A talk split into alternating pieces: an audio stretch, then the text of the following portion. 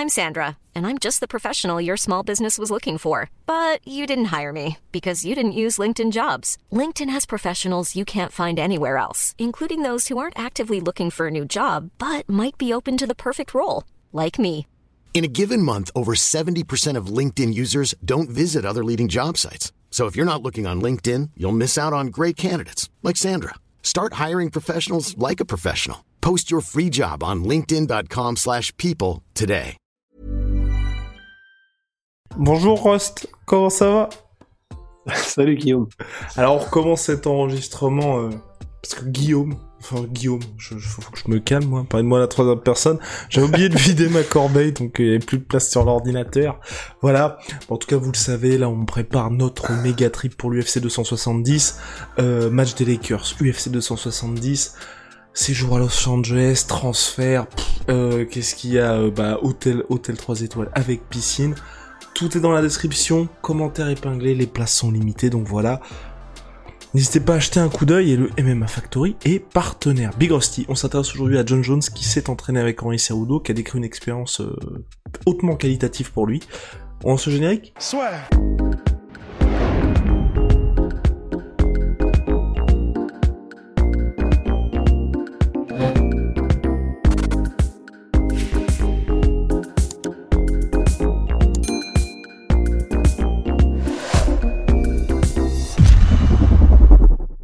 le générique passé, on peut passer au podcast. Alors, n'hésitez pas, avant toute chose, un petit pouce bleu, un petit abonnement. Rust Parlons de Alors, John ben- Jones et d'Henri Cerudo. Est-ce que finalement on est à, euh, on est à l'aube de quelque chose d'exceptionnel pour le MMA, comme l'a annoncé John Jones? Alors donc il y a il y a deux manières de voir les choses. Ah bon? On peut voilà. Euh, en fait non voilà il y a, il y a deux manières de voir ce de voir ce, ce de voir de voir les choses. C'est la première ce serait de dire bon un peu comme comme disent les anglophones euh, bah, tant que c'est pas cassé pourquoi le réparer? Donc on pourrait se dire ben, John Jones est arrivé à tout ce qu'il est arrivé avec ce gym de Jackson Wicken Jones. C'est-à-dire qu'il est devenu le plus jeune champion UFC de l'histoire. Il est arrivé à toutes ses défenses de titres. Il est arrivé à, à battre tous les adversaires qu'il a battus, les différentes générations d'adversaires, avec le gym de Jackson Winklejohn. Donc on pourrait se dire et, et tout ça entre guillemets, euh, voilà, il a il a pas connu la défaite, même si voilà toujours pareil, Dominique Reyes c'était chaud et tout ça, mais officiellement il n'a jamais connu la défaite. Donc on pourrait se dire ben je sais, on ne sait pas si c'est une si bonne idée que ça, puisque donc avec ce groupe de personnes qui est Jackson Winklejohn en mince, ils sont où déjà? Ils sont euh, euh, Nouveau-Mexique. exactement. Euh, Jackson Winklejohn, il est arrivé à tout ce qu'il est arrivé. Maintenant, on peut aussi le voir de l'autre manière, et qui pour moi est assez intéressante, qui est, même s'il en est arrivé là où il en est arrivé avec ce groupe de personnes, bah forcément, même s'il est toujours probablement, et John Jones et ses coachs, dans une démarche de toujours progresser, de toujours apprendre, de toujours évoluer, ben, il y a forcément aussi une petite euh, habitude côté qui fin de cycle. Voilà, un côté, un, côté fin de cycle, un côté, euh, on se repose un petit peu sur ce qu'on sait faire puisqu'on le fait très bien et que ça marche quoi qu'il arrive. Mais avoir des perspectives fraîches, avoir une nouvelle manière de voir les choses, une nouvelle manière d'appréhender le MMA, de, de, de- d'appréhender euh, des différents domaines du MMA, comment les lier ensemble, de, de s'entraîner différemment. Bah, ça peut aussi avoir vraiment des bénéfices parce que, enfin, tout simplement, bon, John Jones, ça fait plus de dix ans qu'il est dans le métier, il connaît les bails, c'est-à-dire qu'il sait comment s'entraîner, il sait comment être un athlète de très haut niveau, il sait comment progresser, il sait à qui parler, il sait comment, voilà, il sait, il sait comment être un champion de MMA.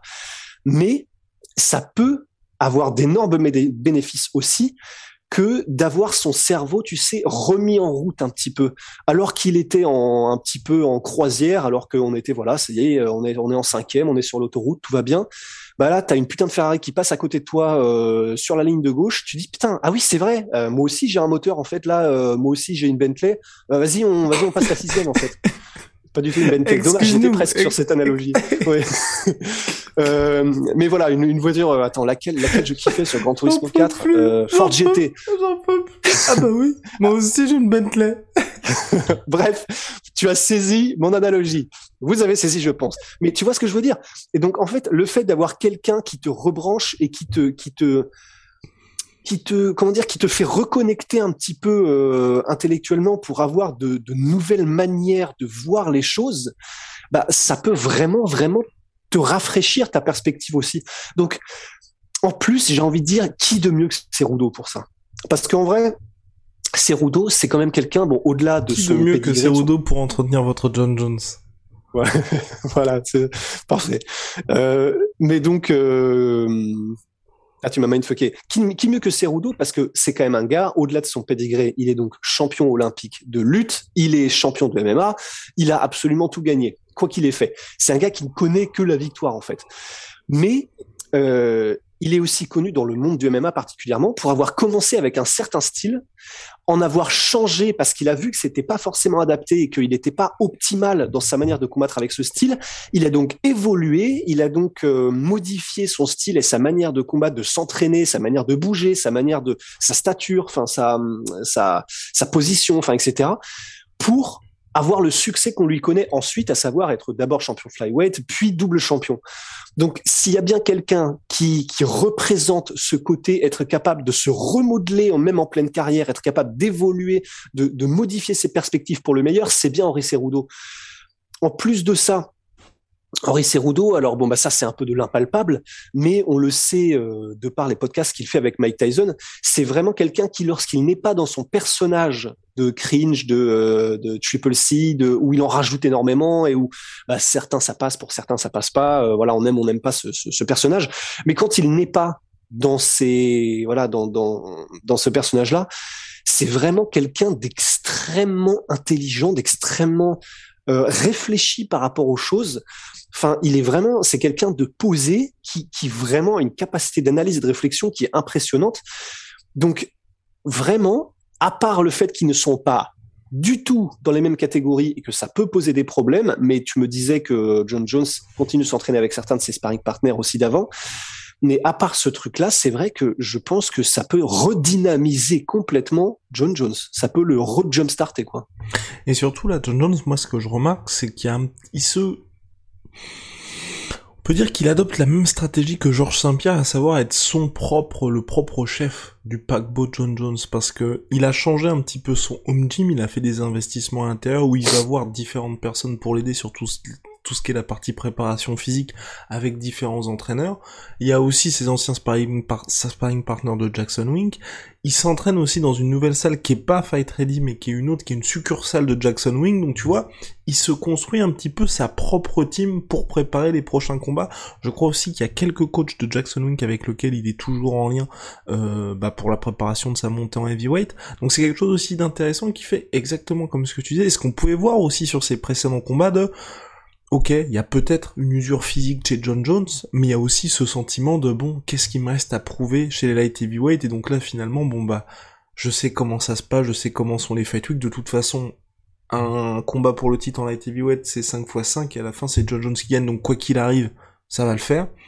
Je pense que là aussi il y a cette volonté de véritablement, au-delà de tout ce qui se passe, et euh, toutes les fois on se dit bon bah ça y est, c'est la fin pour John Jones parce qu'il fait n'importe quoi, globalement, hein, cette ligne directrice, c'est de reprendre un peu sa carrière en main, de faire cette montée.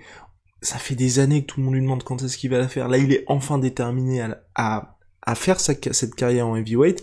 Il a laissé de côté son titre chez les moins de 93 kilos et vraiment de prendre les et d'avoir le sentiment aussi de se dire que et c'est ce qu'il dit à chaque fois, c'est le combat que je vais faire. Je veux qu'il soit pour le titre. Je veux pas qu'il soit contre Miocic ou contre un autre gars. C'est pour le titre. Donc il a pas le droit à l'erreur finalement sur ce combat-là.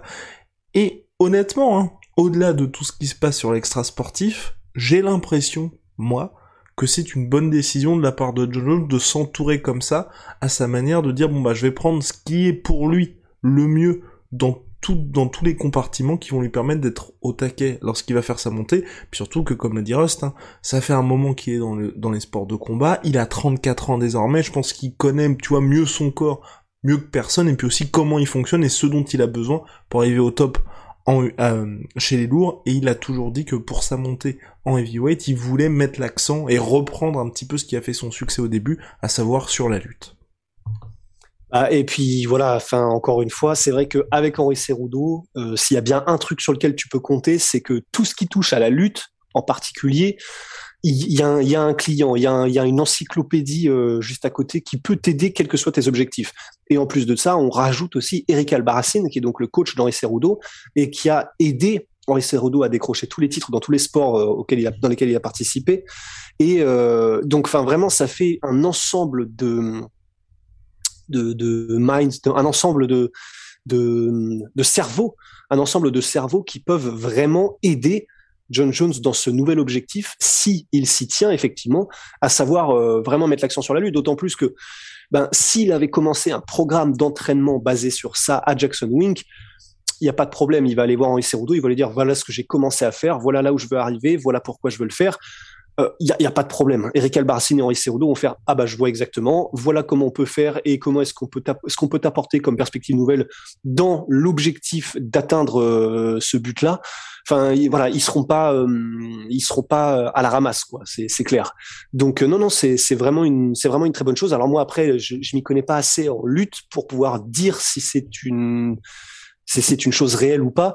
Mais euh, tu sais, on dit tout le temps qu'en grappling, il y a le grappling pour euh, les poids, euh, les morphologies normales, et le grappling pour les gros entre guillemets, le grappling pour les poids lourds. Si c'est pareil en lutte, ça peut, ça peut, ça peut, comment dire, avoir mettre l'accent sur la lutte, sur, une lutte, mais qui est donc la lutte des, des, des flyweight ou la lutte des petits gabarits, ça peut ne pas être exactement pareil et peut-être pas adapté de la meilleure des manières à la lutte de John Jones. Mais attention, euh, je dis ça de la part de quelqu'un qui n'y connaît rien en lutte, donc euh, je pense que s'il y a bien quelqu'un qui va considérer ça et, euh, adapter, bah, c'est Henri Cerudo, il n'y aura pas de problème. Cette réflexion-là, il l'aura aussi et il saura l'adapter. Et surtout, ils l'ont déjà fait avec différents athlètes, que ce soit Willy Zhang, que ce soit Polo Costa et donc Henri Cerudo, des athlètes qui avaient déjà une carrière auparavant, qui sont ensuite entraînés chez eux, et on a pu voir cet avant-après, et qui a été, qui a permis à ces athlètes-là d'avoir du succès. C'est ce qui est rassurant aussi. C'est pas le cas de, il y a certains teams où vous n'avez qu'un seul champion, il n'y a pas eu encore cette next gen. Là, eux, il y a, ce côté où on sent cette patte Albarracine et puis également Henri sur les différents athlètes. Vous n'avez qu'à voir Wiley Zhang contre Rose Namajunas volume 2, où certes, Wiley Zhang s'est incliné par décision partagée, mais jusqu'au cinquième round, c'était kiff-kiff entre les deux combattantes. Je pense qu'on a fait le tour, mon cher, sur la question. I think so too. Et bah formidable, en tout cas Big Shala, My Sweet Pay, My Sweet Protein, moins 38% sur tout mes protéines avec le code de la sueur. Venom, sponsor de l'UFC, sponsor de la sueur, vous pouvez le voir sur la magnifique veste portée par Bill Rusty. Allez, see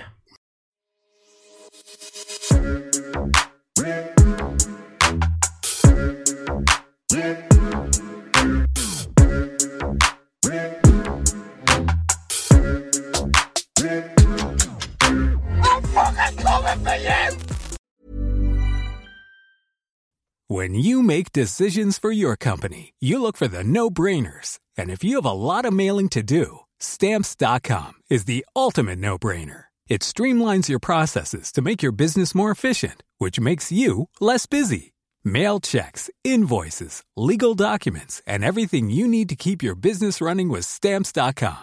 Seamlessly connect with every major marketplace and shopping cart Schedule package pickups and see your cheapest and fastest shipping options from different carriers. With rates up to 89% off USPS and UPS rates. And with the Stamps.com mobile app, you can take care of mailing and shipping wherever you are. Make the same no brainer decision as over 1 million other businesses with Stamps.com. Sign up with Code PROGRAM for a four week trial, plus free postage and a free digital scale. No long term commitments or contracts. That's stamps.com.